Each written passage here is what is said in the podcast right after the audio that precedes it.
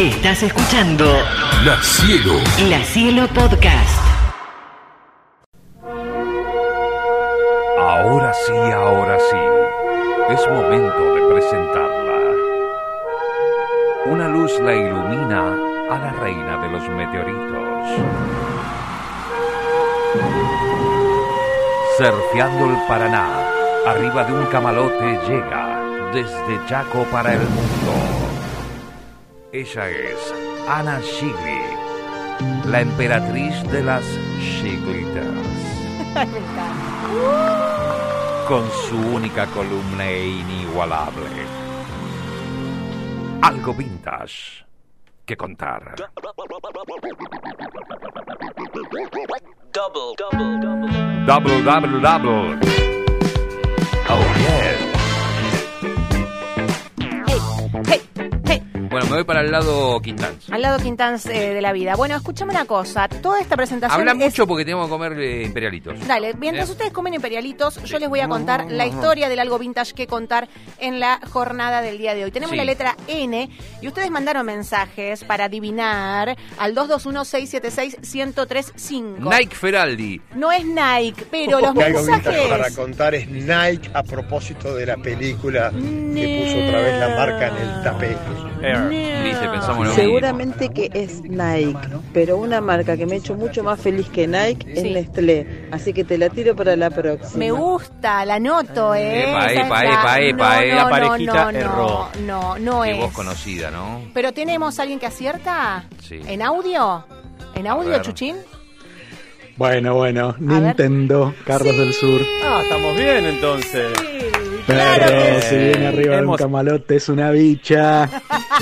Hemos achetado. Soy una bicha.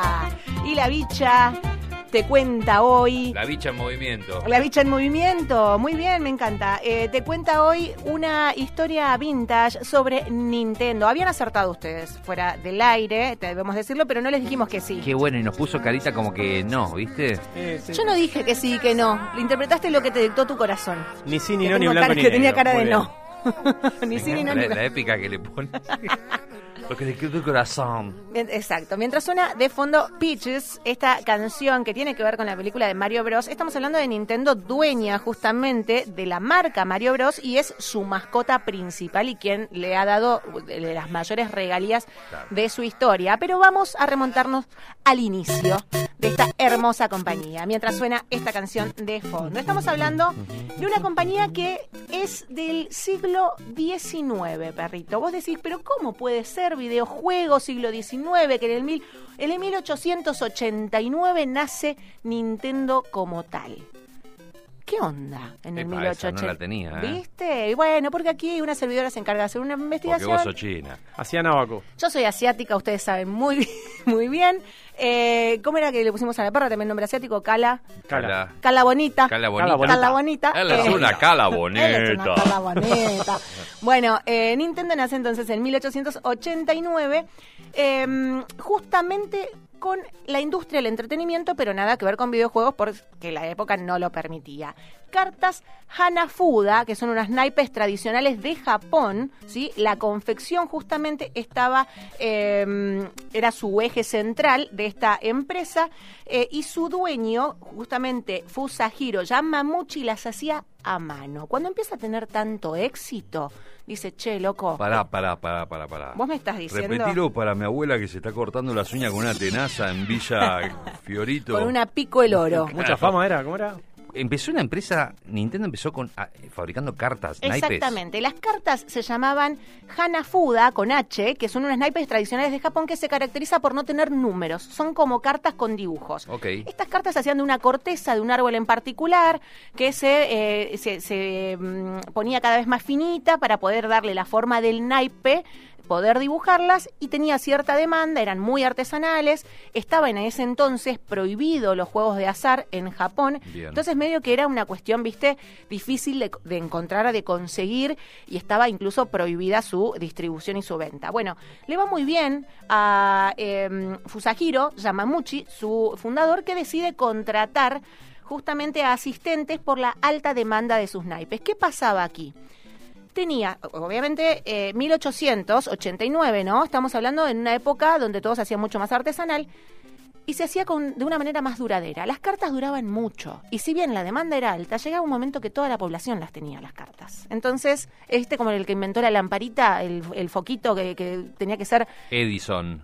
Sí, pero no, la empresa que la comercializa, que lo quieren hacer súper frágil para que vos después puedas ir y comprar otro, porque si no es como que Mm, ya está, todo el mundo tiene su lamparita, ¿quién más la necesita si va a durar para La siempre? obsolencia premeditada. Exactamente. Bueno, la cuestión es que eh, empieza, le empieza a ir muy bien con estas cartas de videojuegos y empieza la industria del entretenimiento, cosa que a él le gustaba. Llegaba a la casa de las familias, la gente se copaba, lanzaba distintas eh, formas de cartas y demás. Bueno. Pasan un montón de cosas en el medio, dos guerras mundiales, una, la Gran Depresión. La empresa empieza a experimentar porque no tiene tantos ingresos y tiene una eh, llega a tener una compañía de taxis en 1963 que se llamaba Daisha. Entre otras cosas, también incursionó. Acá eh, eh, me gusta porque me está, me está secundando con sonidos. Escuchate a ver qué. Guerra, bomba, Sí. taxi, bocinazo. me encanta, me encanta. Aparte, él no tiene esto que tengo yo aquí en mi poder, No, que justamente el apunte, pero va musicalizando todo. Escuchá, no solo tenía taxis, gracias, sino que además tenía hoteles del amor. ¡Epa! Sí, ay, me encanta. Muy bien. Y una compañía de televisión. Nintendo. Ahí te la digo. Eh, que no parece una comisaría común, es una DDI. Pone activa el audio pisos. del televisor que tenemos acá. Bueno, entonces dijimos, Nintendo tenía para el los 60 una empresa de taxis, la empresa de cartas, hoteles, eh, eh, alojamiento y hasta una compañía de TV. No, no remontaba, empieza a perder muchísima plata. La verdad es que incluso en un momento se asocia con Disney para hacer las cartas sobre el personaje Mickey y demás, pero no, re- no, no tiene los ingresos necesarios para solventarse, ¿no? Siempre Además, Disney metiéndose ahí, ¿no? Viste, Disney está en No todas. En Los Simpsons tenían razón, hace mucho que ellos No, pero en este caso Disney- pienso que es al revés. Eh, Me Él imagino yo. asociar con- eh, no, no, eh, una empresa que, que, que inició eh, fabricando naipes, por ahí pensaron, che, y si volvemos a las bases, lo nuestro eran los naipes, vamos a asociarnos con este monstruo que es Disney, le hacemos los naipes nosotros, eh, la, digamos, la, la- la industria siempre asiática fabrica zapatillas, ropa, de todo, más barato para llevarlo al otro lado. Debe Eso. haber sido así, pero mirá cómo fuimos para otro lado. Me, está- me encanta la ¿Viste? historia. ¿eh? Es muy, muy distinta a lo que uno piensa. Bueno, Tal de cual. hecho, eh, como te decía, no tenían tanto ingreso, entonces empiezan a incursionar con distintas cosas. Empiezan a abrirse al mercado estadounidense cuando firman con Disney. Y se empiezan a preguntar, bueno, ¿cómo podemos hacer para generar más dinero? Industria de entretenimiento, acá está la plata. Bueno, entonces empiezan a preguntarse con el tema de los videojuegos, acá tenemos una arista y acá podemos empezar realmente a generar dinero. 1974 a 1978 desembarcan en este mundo de los videojuegos cuando llega en el 77 eh, la Magnavox Odyssey, que fue la primera consola de videojuegos de la historia y tenía el memorable juego Pong. Pong. El Era Pong. la pelotita que rebotaba. Empieza así el camino de éxito de Nintendo. Y aquí empiezan cada vez a preguntarse exactamente, ¿no? Empiezan a preguntarse cómo podemos hacer para que esto vaya a todos los hogares y llegue a todos, eh, a todos, más allá de la industria asiática, más allá de Japón, a todo el mundo. Claro, era ese juego que tenía, lo único yo lo, he llegado a jugar, que era tenías como un como, como una perilla para para, para De subir volumen. y bajar, Sí. de volumen para girarla y subías y bajabas ese guion blanco y hacías que rebotara la pelotita para un lado para el otro, a veces tomaba más velocidad o no, pero mirá qué loco y nos quedábamos Tenis. horas. eh. Claro, como un tenis raro. Horas, horas. Si le explicas esto a los pibes, no la entienden. De hecho, ya en los videojuegos en 8 bits eran un avance muchísimo más Claro. grande, que es a donde se mete justamente eh, Nintendo para explotar todo. Grandes responsables de que Nintendo explote, bueno, Mario Bros. Mario Bros es un ícono cultural, escuchábamos Peaches, por ejemplo, la película se estrenó hace muy poco y hasta el día de hoy siguen facturando un montón de plata.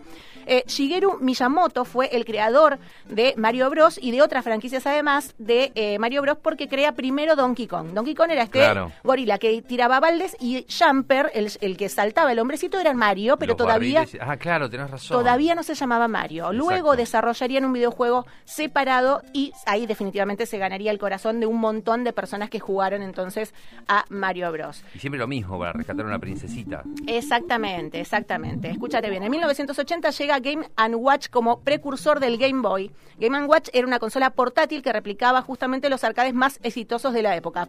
Pinball, Donkey Kong, Mario Bros. y hasta Mickey Mouse eran algunas de las versiones eh, que se vendían en estas consolas. ¿Cuál era la tecnología?